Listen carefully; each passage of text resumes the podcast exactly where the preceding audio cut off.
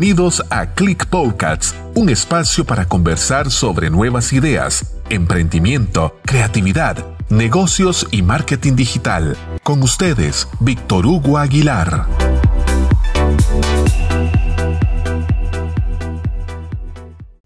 Bienvenidos a Click Podcast, un espacio para conversar sobre nuevas ideas, tendencias, tecnología y en esta ocasión tan especial sobre medio ambiente. Les saluda Víctor Hugo Aguilar, director y fundador de Laboratorio de Ideas. Pueden hacerme llegar sus mensajes o comentarios al correo clickpodcast.laboratoriodeideas.click.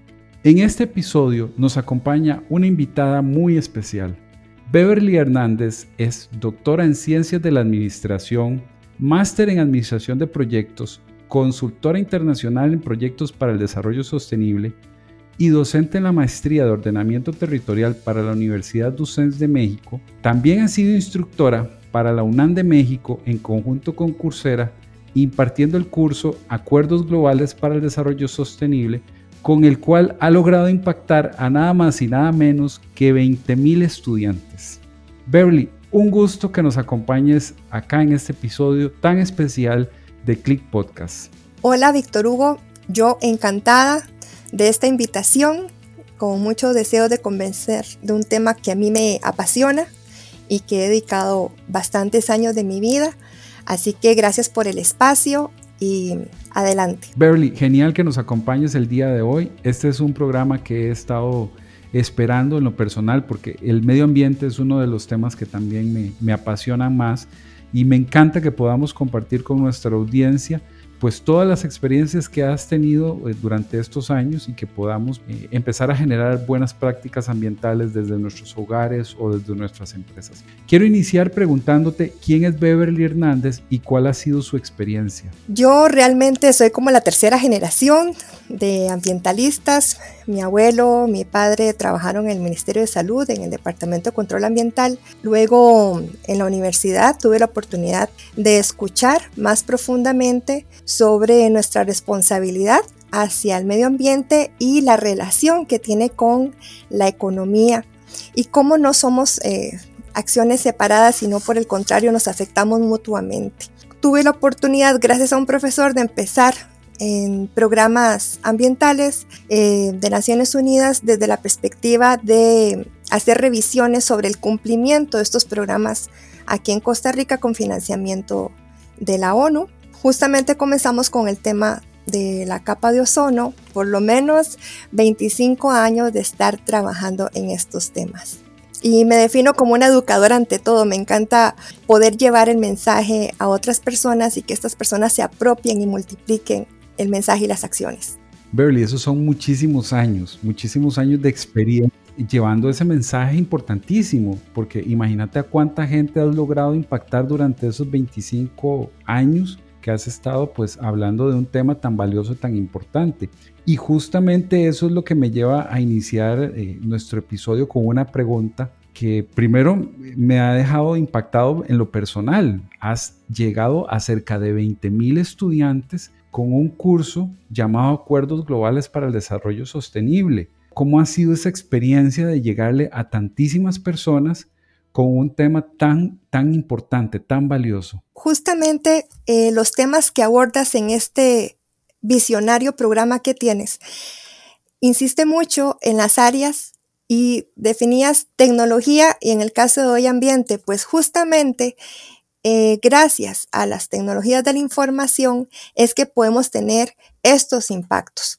Como te decía, hace 25 años, y yo sé que la audiencia es buena en matemáticas y ya tuvieron que haber sacado la edad, no teníamos tanta capacidad de difundir los mensajes y ciertamente era prácticamente hombre a hombre y en el campo. Ahora con todas las redes sociales y con las plataformas tecnológicas se hace mucho más sencillo. Entonces, este logro de 20 mil personas alcanzadas con un curso de capacitación en acuerdos globales para el desarrollo sostenible se da gracias también a las alianzas, que es una de las herramientas que tenemos que acudir hoy en pro del ambiente. El esfuerzo primero de la UNAM, por supuesto, con todo su equipo decente, pero también con todo su equipo de producción y postproducción el aporte científico del Colegio de Postgraduados de Puebla en México, el financiamiento del Instituto Interamericano para la Cooperación de la Agricultura y el apoyo técnico y logístico de la plataforma Coursera, que tiene sede en San Francisco, pero es una plataforma internacional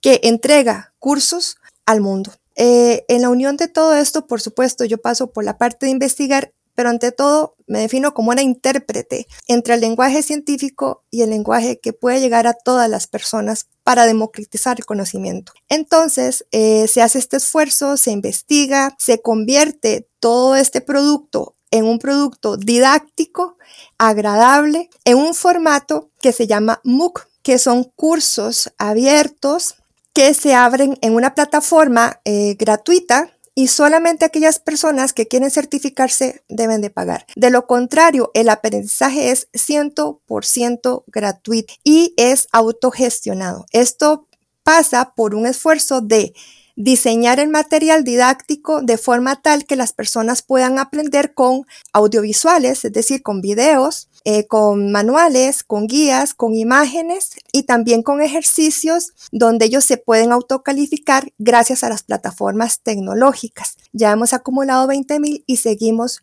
sumando más personas, lo cual en lo personal me hace muy feliz porque me llegan ejemplos de los logros que han tenido. Conversaba sobre el tema de la agricultura, Beverly, y te tengo que confesar que pues mis dos abuelos eran agricultores. Mi abuelo materno pues cultivaba eh, frijoles y cultivaba maíz y aquí en la casa era una felicidad cuando mandaba un poquito de frijoles y mandaba maíz.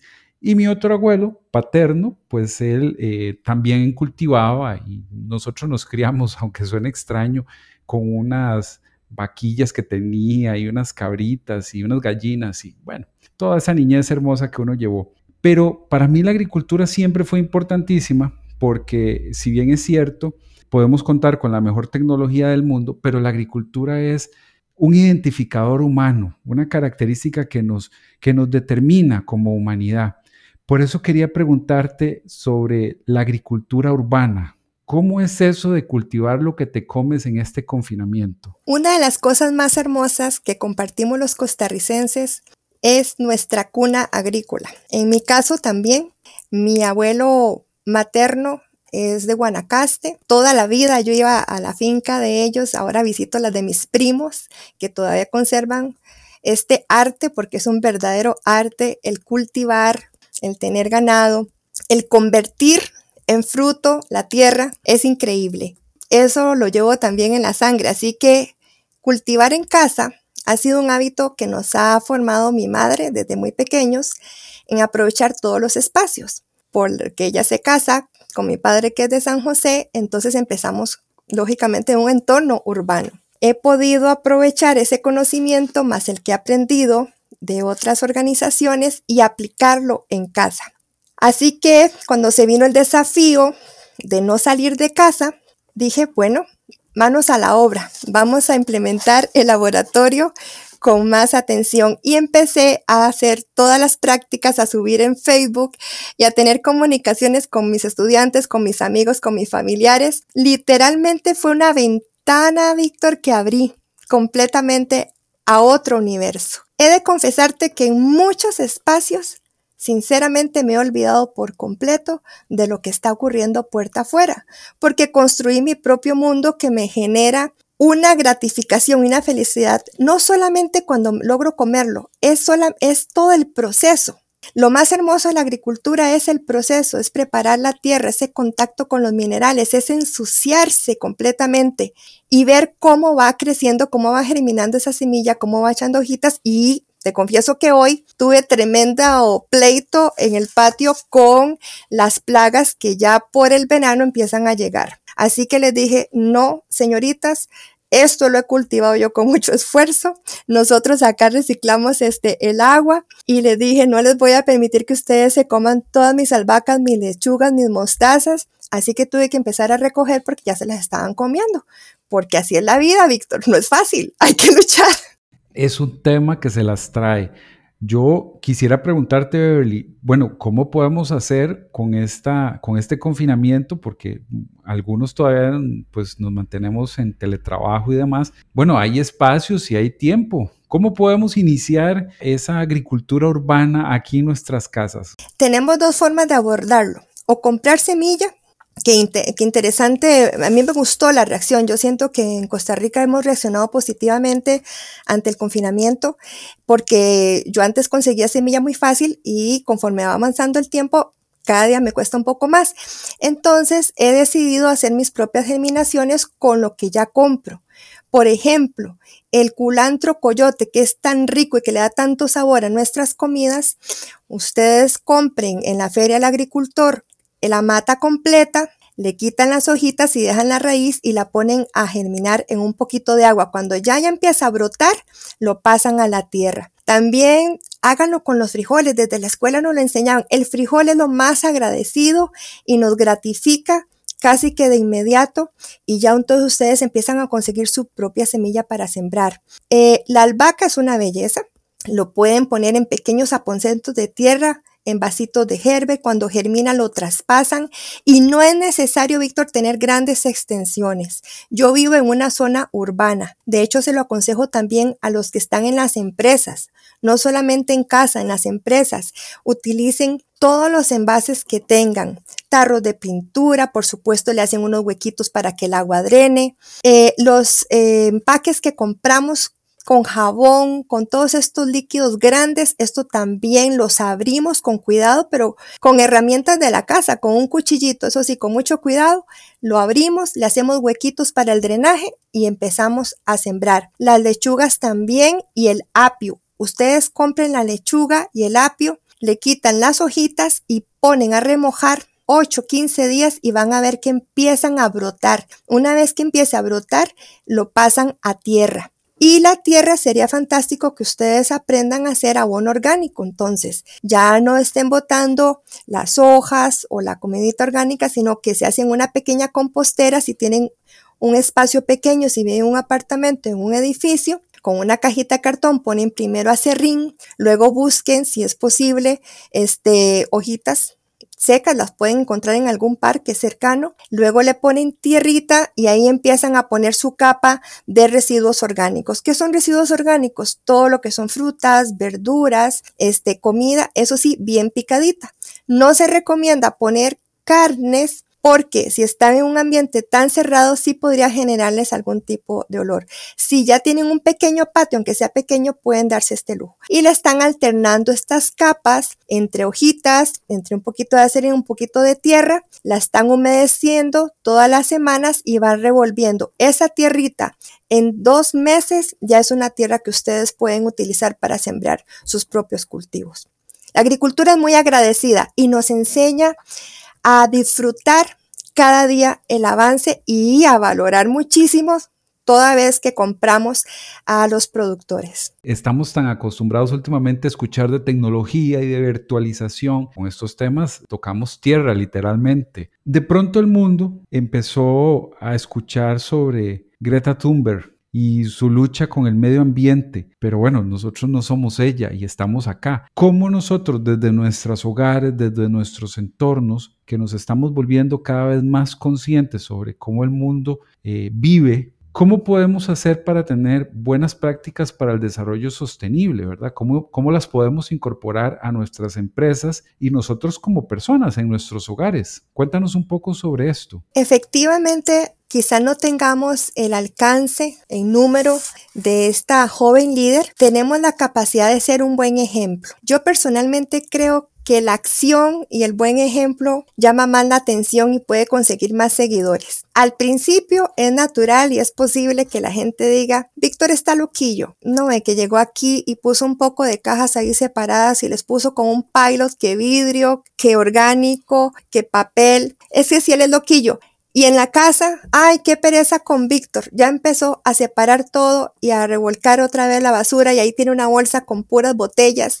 Qué muchacho este. Pero tenemos que perder ese miedo, Víctor, a que nos digan loquillos. Afortunadamente ya somos más. Y gracias a estas jóvenes líderes y a muchas otras personas que se están sumando, ya tenemos más apoyo en, medios y nosotros tenemos la capacidad de generar cambios importantes en la cultura de nuestro hogar y de nuestra empresa. Tener una cultura en pro del ambiente no le va a generar un costo adicional. Por el contrario, hay muchas organizaciones que han podido hasta financiar pequeñas fiestas para sus colaboradores gracias a que han vendido ¿verdad? El reciclaje, ya sea vidrio, ya sea lata, han podido encontrar hasta una ganancia Hoy ya contamos con muchos centros de ACOP y de hecho, por ejemplo, en San Rafael de Heredia hay un grupo de mujeres que desde hace bastantes años ellas se encargan de separar y de allí tienen su sustento. Entonces también lo podemos ver desde una perspectiva de responsabilidad social empresarial. Eh, no solamente desde la óptica de mejoramiento de la imagen, sino de tener esa conciencia y entrar en armonía con lo que nos rodea. Si nosotros como empresa estamos generando utilidades gracias al talento humano y gracias a los recursos de una comunidad, también es importante que tengamos el menor impacto negativo y el mayor impacto positivo. Entonces, yo los invito a que iniciemos con las cajitas de cartón, con pilot o una hojita reciclable, le pongan separación de residuos sólidos es el primer paso, es un paso sencillo, se le pone qué cosas sí pueden ir en cada caja, qué cosas no y las que no, cuál es el, uso que se da. Por ejemplo, si en algún momento alguno trabaja en una empresa donde pudieran haber algún tipo de residuo peligroso, pues la invitación es a informarse. Ya en Costa Rica tenemos un marco jurídico al respecto y, por ejemplo, hay organizaciones como la Cruz Roja y en cada parte del país tenemos un comité auxiliar de la Cruz Roja que ellos, por ejemplo, lo que tiene que ver con sangre y este tipo de residuos, ellos le dan un manejo adecuado y garantizan que llegue al lugar adecuado. Tienen proveedores especializados para no poner en riesgo la salud de las personas. Igual que, por ejemplo, los fluorescentes. Eso es un tratamiento especial. Entonces podemos hacer esto, apartarlo y, como les digo, podemos encontrarle un valor económico a las latas al vidrio y reutilizar para otros fines todo lo que es plástico, igual que cartones, igual que, mm, que todo lo que es papel, también tiene otros fines. Y hay muchas personas que si ustedes ponen fuera de la empresa de forma ordenada y limpia estos residuos, hay personas que literalmente hoy viven gracias a ese ingreso. Y en la casa hay mucho por hablar, mucho por hacer. De hecho, tenemos en Costa Rica la bandera ecológica Hogares Sostenibles. Y en casa tenemos oportunidades como utilizar el agua gris, que es cuando eh, lavamos, por ejemplo, los platos de la comida, esa agüita no es contaminante. Si la utilizamos, por ejemplo, en el zacate o en un árbol o en unas plantas decorativas, esa agua la podemos reciclar. Por supuesto, también se puede utilizar para otros fines. Y en el caso que yo promuevo mucho el uso de detergentes biodegradables, esa agua literalmente yo la uso para el cultivo de mi agricultura urbana porque no es un agua que contamina. Podemos poner dispositivos, Víctor, por ejemplo, en el servicio sanitario podemos colocar una pequeña botellita de, las, de agua pequeñitas, las podemos llenar con agua y la podemos colocar dentro del tanque. Y con eso tenemos una forma de crear un dispositivo amigable con el ambiente, es decir, consumir menos agua de la necesaria. Y así te podría generar muchos más este, ejemplos si lo tienes a bien. No, y no creas, definitivamente, ahora que dijiste lo de, lo de estar locos y estar locos en comunidad, pues yo te quiero contar que e, esa idea inició acá, en, yo vivo en, San Antonio de Belén, esa idea inició acá con, con un grupo organizado de personas y de pronto vimos que la iniciativa ya era por parte de la municipalidad. Entonces la municipalidad de Belén empezó a generar un proyecto de reciclaje justamente para hacer eso, para que las personas pues separaran sus materiales, los sacaran la noche antes que ellos pasaban. Y mucha gente no lo podía creer, de verdad, que hubiera un servicio que, que pasara por tu casa y recogiera esto. A la municipalidad y a nosotros también como habitantes nos tomó un ratito para educarnos sobre estas prácticas. Rápidamente creo que las interiorizamos y el proyecto pues ha dado muy buenos resultados. Parte de estos proyectos pues eh, son reintegrados a la comunidad. Así que, bueno, si, si estar loco y hacer esto es eh, eh, importante, pues yo creo que entonces debemos de contagiar esta locura. ¿Cómo ha sido tu experiencia? Sé que has viajado y has vivido en diferentes países. ¿Has podido ver otras culturas? ¿Cómo estas culturas valoran su medio ambiente? ¿Cómo ellos interactúan con él? Yo te voy a contar ahorita eso que me estás diciendo, previo énfasis en, en lo siguiente. El ejemplo que acabas de dar de la comunidad en Belén es crear la necesidad. Como hablamos al principio, yo me defino como docente primero que nada en la vida porque me encanta compartir con los demás. Y entonces a veces mis estudiantes de políticas públicas, de análisis social, de ambiente, me dicen, profe, es que yo estoy loco, pero, o yo no sé si estoy loco, o me dicen que estoy loco, pero le voy a decir esto, cuando lo dices una idea maravillosa, creativa, transformadora. Entonces yo siempre les digo, bueno, vamos a aclarar. Uno, Víctor, si estás loco, eso no está en discusión. pero de esa locura es la que tenemos que contagiarnos, porque lo que ustedes hicieron fue crear una necesidad. Si ustedes como parte de una comunidad no se hubiesen organizado, si alguno de estas personas no hubiera hecho, hagamos esto, invita a otro, y no empiezan a sacar estos residuos sólidos de forma separada, no hubiesen generado esta necesidad de servicio. Entonces ustedes son líderes transformadores. Acá en Heredia, afortunadamente, también yo tengo una municipalidad que además pasa literalmente pidiendo también lo que, todo lo que son residuos no tradicionales, que tienen otro montón de funciones. No tenemos que quedarnos callados, como bien has dicho, esa locura es la que tenemos que contagiar. Ser un líder transformador es salirse de la zona de confort. Muchas veces nosotros no hacemos cambios porque nos da pena el qué dirán, qué van a decir de nosotros o estamos esperando que alguien nos invite. Y te cuento que gracias a la cooperación internacional, efectivamente yo he podido estar en muchos países del mundo, entre ellos aquí en Sudamérica, en Perú, por ejemplo, también Colombia, donde en muchas ocasiones al estar hablando del tema ambiental y de los daños ambientales y buenas prácticas, muchas veces en las comunidades nos decían, o a mí me decían, si usted es de Costa Rica, ¿por qué está aquí? Porque usted no se devuelve a su país, ¿por qué no cuida de su país? Y mm, son personas de la comunidad, son autóctonos y tienen todo el derecho de cuestionar. Y entonces pasamos por la parte de hacer conciencia que lo que hace alguien en su río o en su costa marítima o en su bosque o en su espacio de cielo afecta absolutamente a todas las personas del planeta en algún momento y con algún impacto. Por ejemplo, he aprendido a respetar muchísimo la cosmovisión de los pueblos indígenas. Aquí en Costa Rica tengo amigos que quiero muchísimo de la población térreba, que son literalmente guardianes del ambiente. Pero también he estado en otros espacios muy contrastantes, como fue eh, un año que viví en la India y en Emiratos Árabes. Estaba alternadamente un, un mes en un país y un mes en el otro durante un año. Entonces, por ejemplo, Víctor, te puedo decir que para mí fue impresionante eh, vivir en Emiratos Árabes Unidos cuando su economía está basada en eh, la explotación de combustibles fósiles, ¿verdad? El petróleo. Ya todos sabemos que es un país muy rico y que apenas va a cumplir 50 años de establecido como nación en este 2021. Entonces, lo increíble es que ellos, con las utilidades de sus combustibles fósiles, han invertido en tecnologías limpias. Vas caminando sobre la playa, como diríamos acá en Costa Rica, el paseo de los turistas en Punta Arenas, pero está iluminado totalmente con paneles solares. Hay una cantidad increíble de vehículos eléctricos y te podría seguir dando ejemplos de las maravillas en tecnologías limpias en las que invierten y las que promueven. Por otro lado, en la India, ahí sí es un país de contrastes de todo tipo, en realidad, culturalmente, donde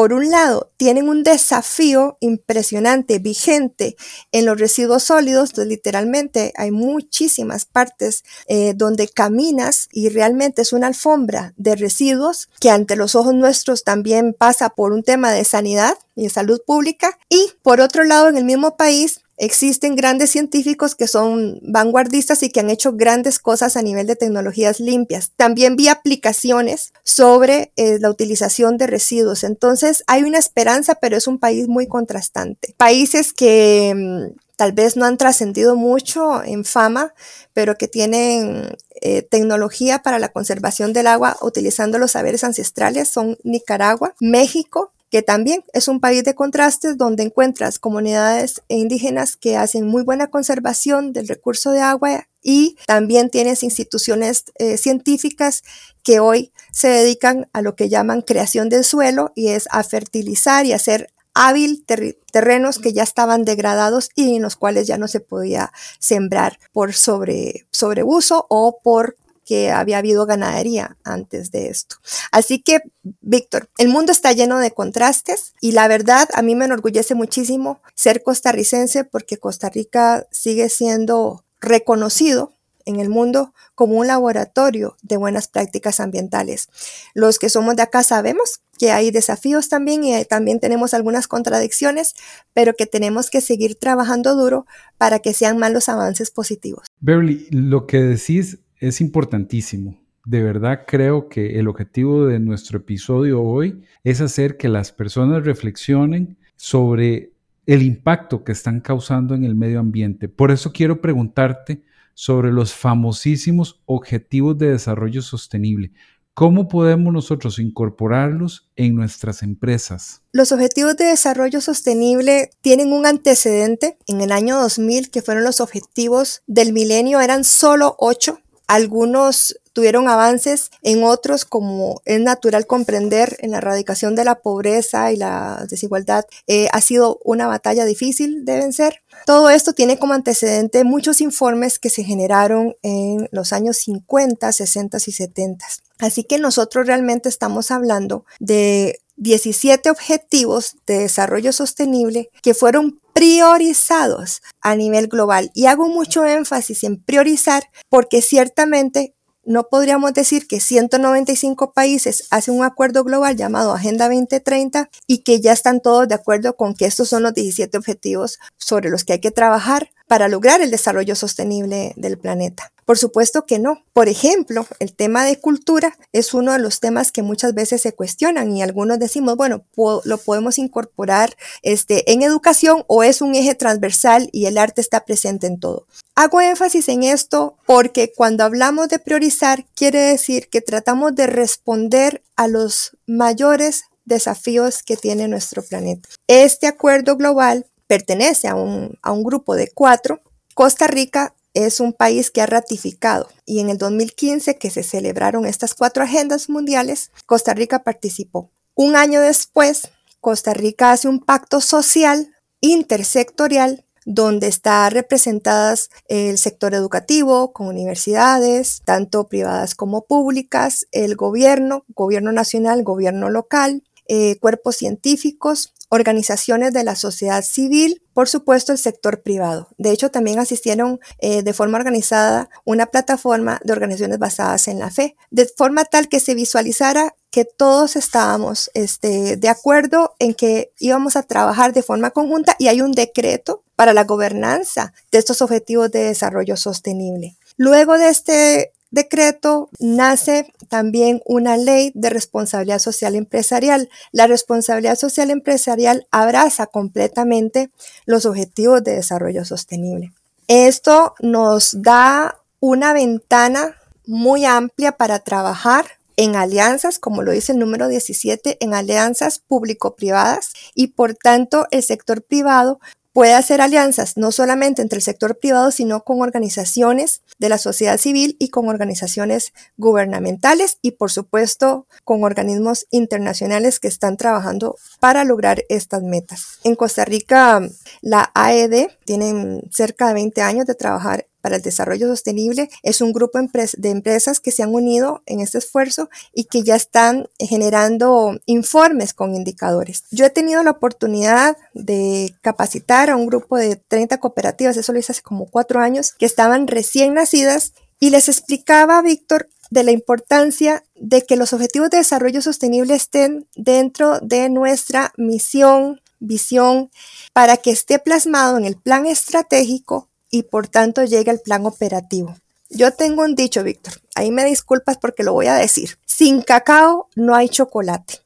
Entonces, si queremos realmente transformar nuestro mundo, como es el lema de esta agenda, y no dejar a nadie atrás, que es precioso el lema porque es un lema inclusivo, y hago un paréntesis, esta agenda es vinculante a los derechos humanos. Entonces procuramos con esto no dejar a nadie atrás, o sea, que el desarrollo sea inclusivo, que haya equidad y demás. Tenemos la oportunidad entonces de convertirlo en acción vía medios económicos. Entonces, no basta con buenas intenciones, no basta con redactar una visión o misión de la empresa muy bonita, sino que también tenemos que plasmarlo dentro de nuestra estrategia y llevarlo al plan operativo para darle contenido presupuestario. ¿Qué es costoso? No, pero sí tiene que estar contemplado. Es decir, de los recursos que yo ya tengo siempre en mi negocio, en mi generación de utilidades, cuáles departamentos, que lo ideal es que todos estén de forma transversal involucrados,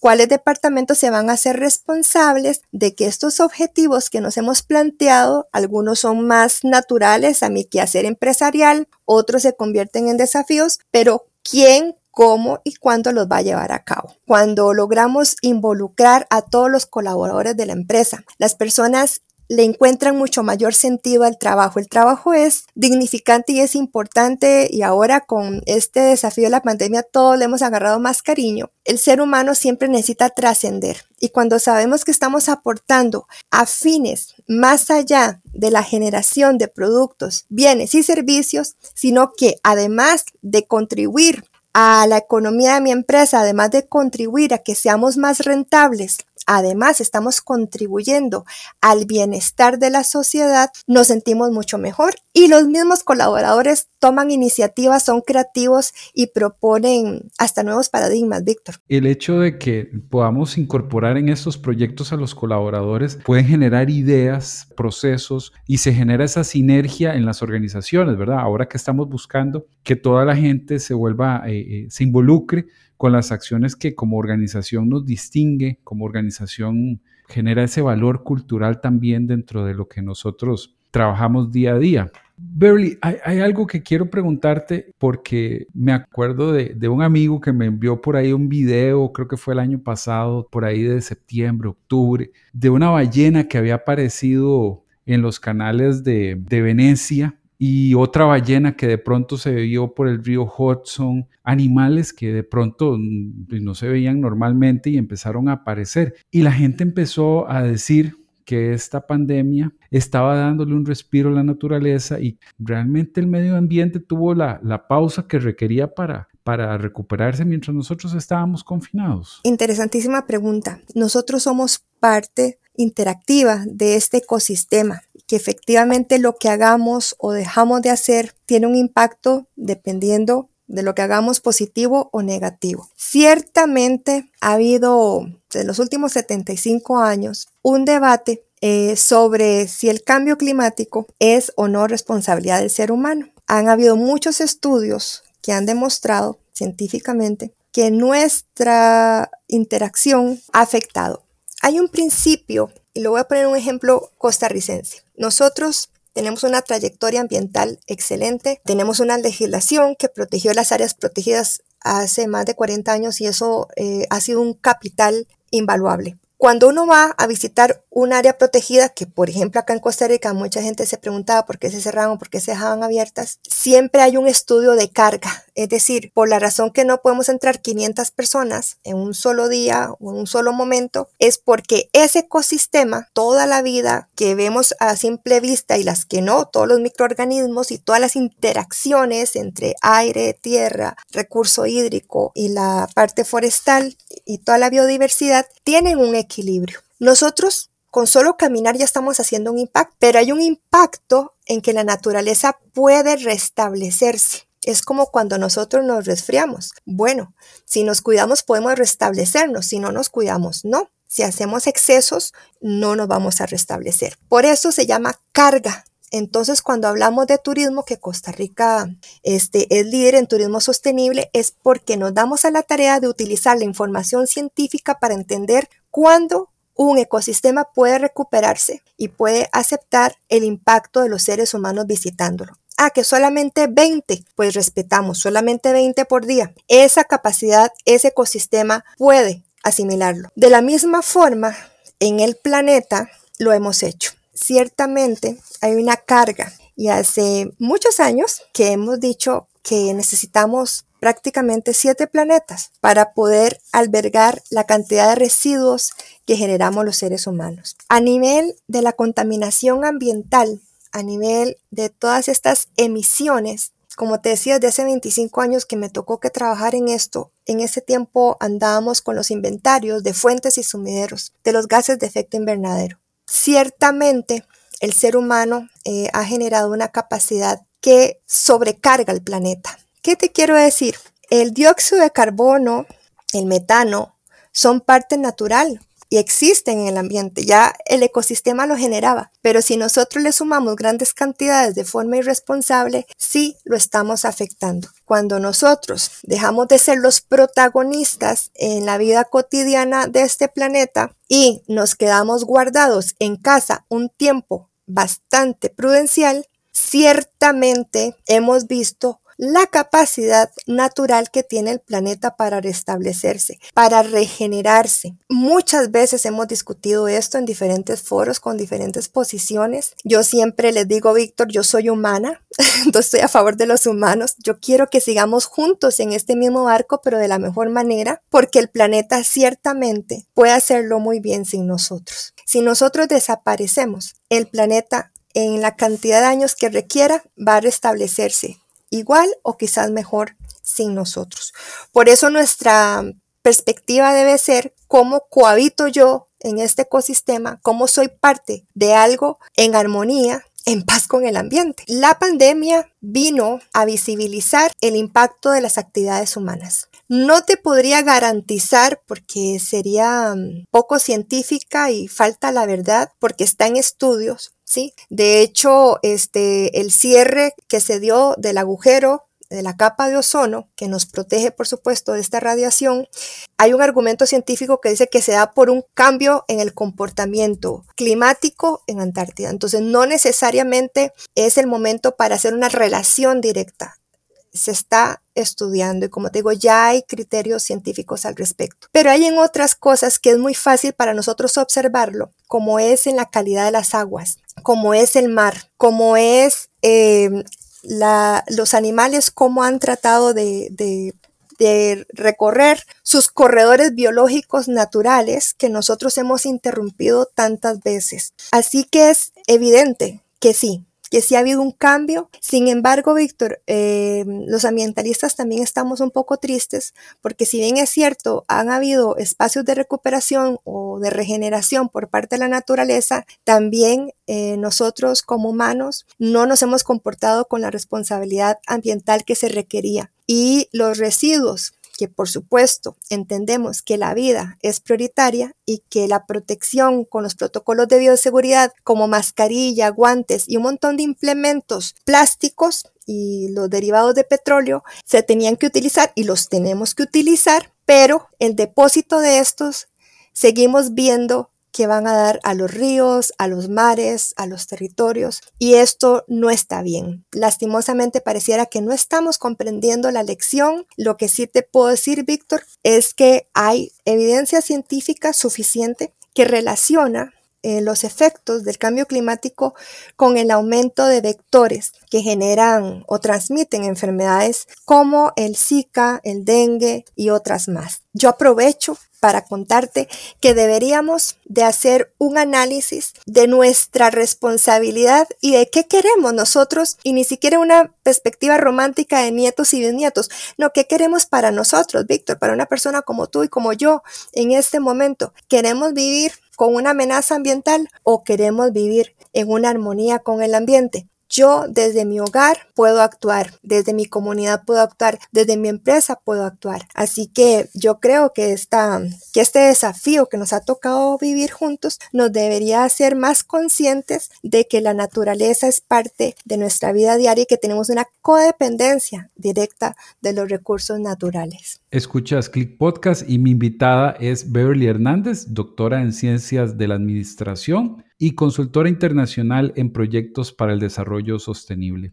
Hemos hablado sobre cómo estamos impactando nuestro medio ambiente, formas en que podemos aligerar esa carga. Toda esta experiencia que, has visualizado tanto en otros países como aquí mismo, ¿cómo ves la relación de las personas y de las organizaciones con el medio ambiente actualmente? Creo que Costa Rica como sociedad ha crecido muchísimo. Nosotros ya teníamos una base importante Hoy vamos a saber qué edad tiene nuestra audiencia cuando hablamos, Víctor, si te recuerdas de Jacinto Basurilla o no. Acabas de mandarme un montón de años para atrás. Jacinto Basurilla fue una campaña inolvidable en este país. Eh, de hecho, hace poco lanzaron una nueva campaña más moderna de Jacinto Basurilla. Este, cuando recordamos la vocación de educación ambiental de Costa Rica y cuando vemos eh, lo que hemos logrado hoy, yo sinceramente tengo esperanza. Eh, yo estoy fascinada con la juventud, primero porque cada vez quieren más profesionalización al respecto. En mis tiempos no, no existía la carrera de ingeniería ambiental. Eh, yo me siento muy orgullosa cuando alguien piensa que soy ingeniera ambiental. Yo les digo, en ese tiempo no existía este, como tal, ¿verdad? Ciencias, por supuesto, que albergaban estos campos de conocimiento, sí,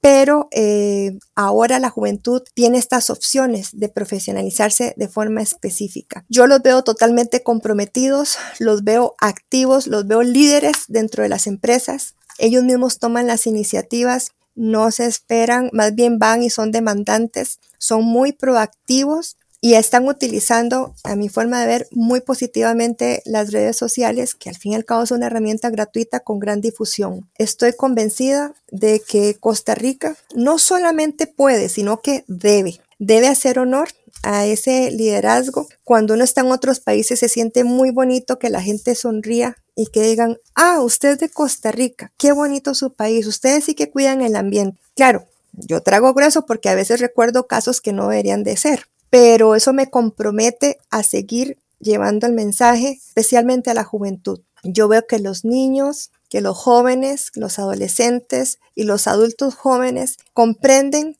y tienen claro que ellos deben actuar. Eh, con respecto a los adultos, no les culpo, pero les invito a que cambiemos el chip o para hablar en mis términos de adolescente, cambiemos el cassette, porque este, a nosotros se nos enseñó que los recursos naturales eran inagotables y por lo tanto en algún momento, si uno pensaba hacer una empresa o un emprendimiento, el aprovechar los recursos, tierra, suelo, aire, eh, bosque, era totalmente natural y bien visto. De hecho, en la época de mi abuelo se premiaba al que volteaba montaña, ¿sí? Entonces tenemos que ser justos en el balance cuando analizamos el Costa Rica de hoy. Y eso es una, tan solo una generación. ¿Qué te quiero decir, Víctor? Hemos evolucionado positivamente. De ese concepto que cuando yo se lo comento a mis estudiantes se mueren de la risa porque les parece increíble que yo les cuente que yo tuve esa formación y que por tanto yo tuve que hacer un esfuerzo por volver a capacitarme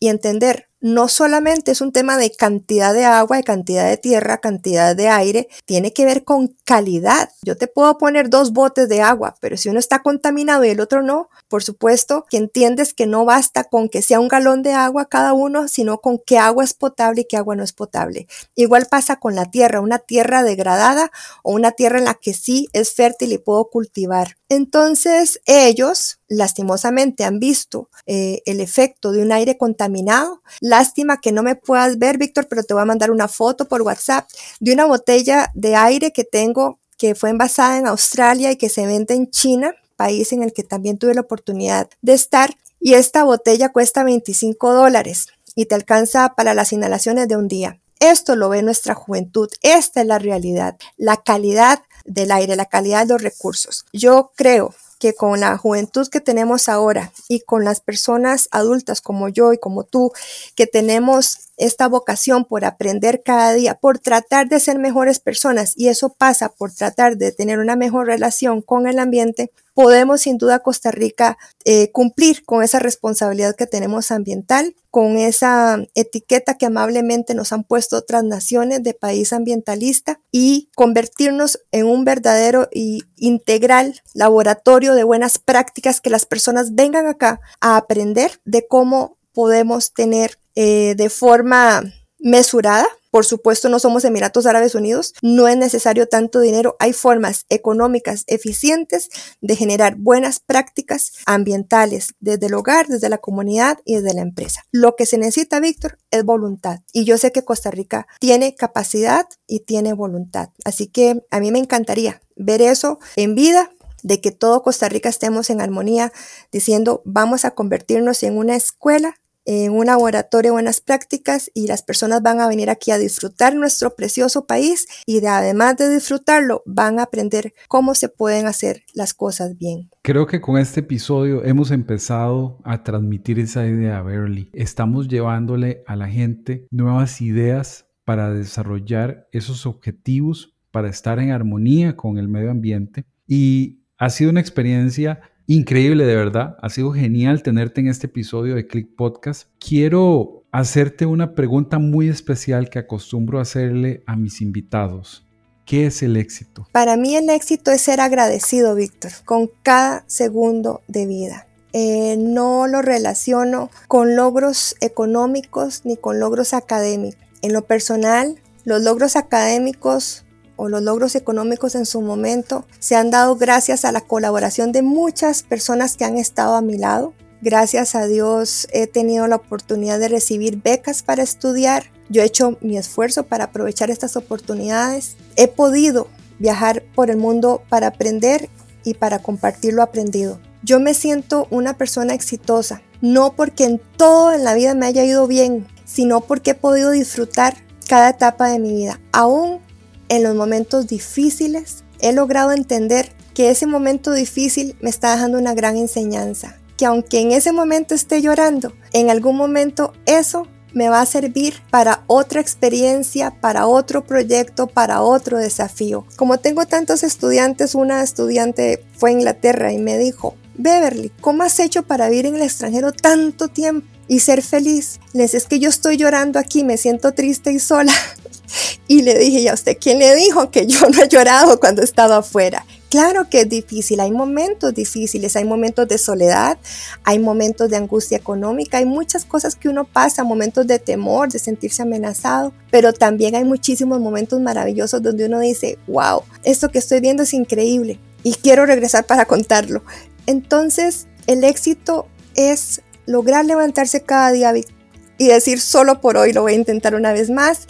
Y cuando te acuestas en la noche, para mí sería la definición de éxito. Y uno dice, wow, logré vivir un día más. Qué maravilla. ¿Dónde podemos encontrar a Beverly Hernández? ¿Dónde podemos contactarte? Víctor, muy fácil, en Facebook. Y también estoy en LinkedIn eh, con muchísimo gusto me contactan también a mi correo electrónico beverlycr.gmail.com con el mayor de los gustos para implementar conversaciones, intercambios, reflexiones, ideas, proyectos, locuras. Y como les digo yo a mis amigos y estudiantes, ya no vamos a hacer un loco suelto, vamos a hacer locos unidos y vamos a hacer cosas muy bonitas. Así que bienvenidos y bienvenidas a todas las que me quieran escribir y contactar. Para mí va a ser un gran gusto. Beverly, quiero agradecerte muchísimo por acompañarnos en este episodio de Click Podcast por compartir esas valiosas experiencias y poder llevarnos mejor con la naturaleza. El gusto ha sido mío, Víctor. Estoy muy feliz de poder transmitir algo que a mí me apasiona y que está en mi ADN y no me rindo. Sigo pensando en que cada día podemos multiplicar y lograr hacer cambios que transformen nuestras vidas personales y también la de nuestra sociedad. Encantada y hasta la próxima. Si este episodio te gustó, ayúdame a llevar este mensaje a otras personas suscribiéndote o compartiéndolo en nuestras plataformas de Anchor, Google Podcast, Spotify y YouTube. Nos escuchamos acá en Click Podcast. Hasta la próxima.